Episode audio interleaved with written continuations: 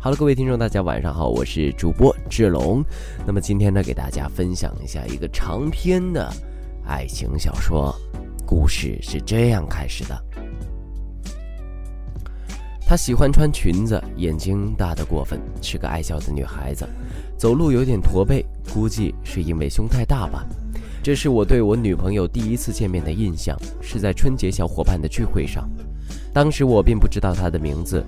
也不知道他的联系方式，只是那晚注意力不小心放多了在他的身上，发现一个似乎可以接近单方面一见钟情的人很难的，就好比不是每一座城市都有你曾经喜欢的影子，或是人，或是一些所谓的景点。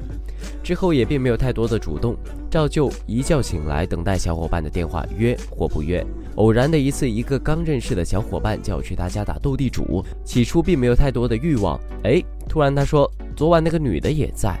电话的另一头是按耐不住兴奋的我，嘴里却要故作镇定地说：“嗯，这样，好吧，我现在就过去。”家乡的路并没有想象中的那么近，明明几分钟可以到达的距离，可能最后。也到达不了你最初想去的那个地方。到了之后一看，果然是昨晚那个喜欢穿裙子、眼睛大的过分的女生。嗯，是的，今天她还是穿的裙子。用眼神打了个招呼，我们很快进入了斗地主的状态。但是下意识的一直想办法跟她搭上话，一句两句。到后来，她坐在我的旁边看着我打牌，我意识到耍帅的时候来了，必须赢啊！前所未有的求生欲望喷涌而出。只为这个曾经陌生、最后也陌生的女孩子吧。离开时，她先走的，我也坐不住了。简单的道别，我也离开了。我紧跟着大眼睛裙子女，我决定要跟她要个联系方式。此时的她会不会已经走远了呢？此时的她会不会也注意到了我，或者也注意到了我，注意到了她，于是放慢脚步等我追上去呢？这些答案在后面似乎很明显。我追了上去，我要了他的微信，然后，然后他就做了我的女人。那一天是二零一四年二月十四号。世界上总有那么一个人啊，和你刚见面，亦或者刚认识，两人就相互的吸引，莫名觉得是一个整体。这个人，就是你的反向人。然而我们进展的很快，或者说事情的发展适合和应该有这样的进展速度。我是一个即将毕业的小伙子，他还在读书。那个时候的我在云南昆明做一名歌手，看似很伟岸的工作，却每天为着所谓的梦想努力拼搏，有时也很苦很累。云南昆明四季如春，我当时在一家唱片公司刚进去，可能也是从助手做起，在附近租了一个房子。他在另一个城市，距离两三个小时，不算远也不算近。很快他来到这个城市找我，周末学校放假。他说他会做饭，当时的我还是很期待的。来了之后，到了菜市场，发现这孩子竟然不会买菜。于是我跟教小孩子似的教他：哎，这菜怎么买，那菜怎么买，怎样的菜新鲜。瞬间我变成了大妈，他还跟受了委屈小猫似的，但是好像他还很享受这种过程。回到家还用说吗？当然，做饭的那个也是我了。三下五除二，搞定了几盘小菜，我们吃得很开心，吃得很单纯，也很快乐。之后洗盘子的重任当然是交给他了。别的不说，他做起家务来还真的很认真，给我的感觉也是很单纯、很快乐、很自然。那晚我们相拥入眠，他问我：“我这么快给你，会不会觉得我很廉价？”想都没想，我说不会。那晚我们发生了关系，真的很单纯。也很快乐，很多东西可能真的问起来，我也说不出个所以然。但是我想说，遇见就是幸福吧。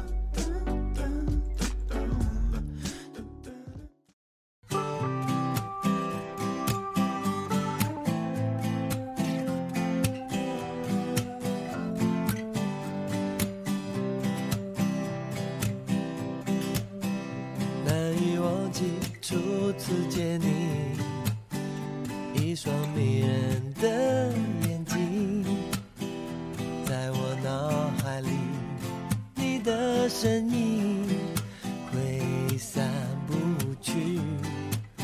握你的双手，感觉你的温柔，真的有点透不过气。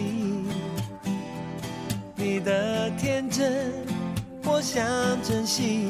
看到你受委屈，我会伤心。哦哦哦，只怕我自己会爱上你，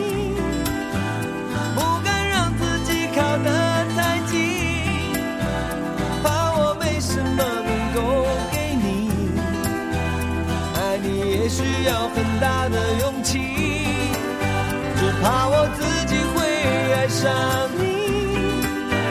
也许有天会情不自禁，想念只让自己苦了自己。爱上你是我情非得已，难以忘记初次见你，一双迷人的眼睛，在我脑海里，你的身影。挥散不去，握你的双手，感觉你的温柔，真的有点透不过气。你的天真，我想珍惜，看到你受委屈，我会伤心。哦，只怕我自己会爱上你。不敢让自己靠得太近，怕我没什么能够给你。爱你也需要很大的勇气，只怕我自己会爱上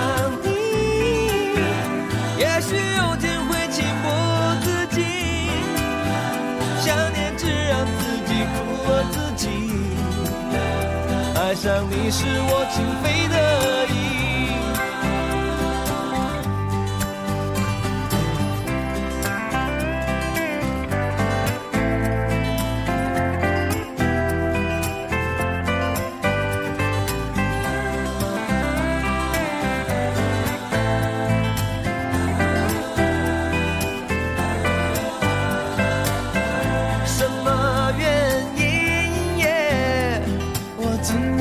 然又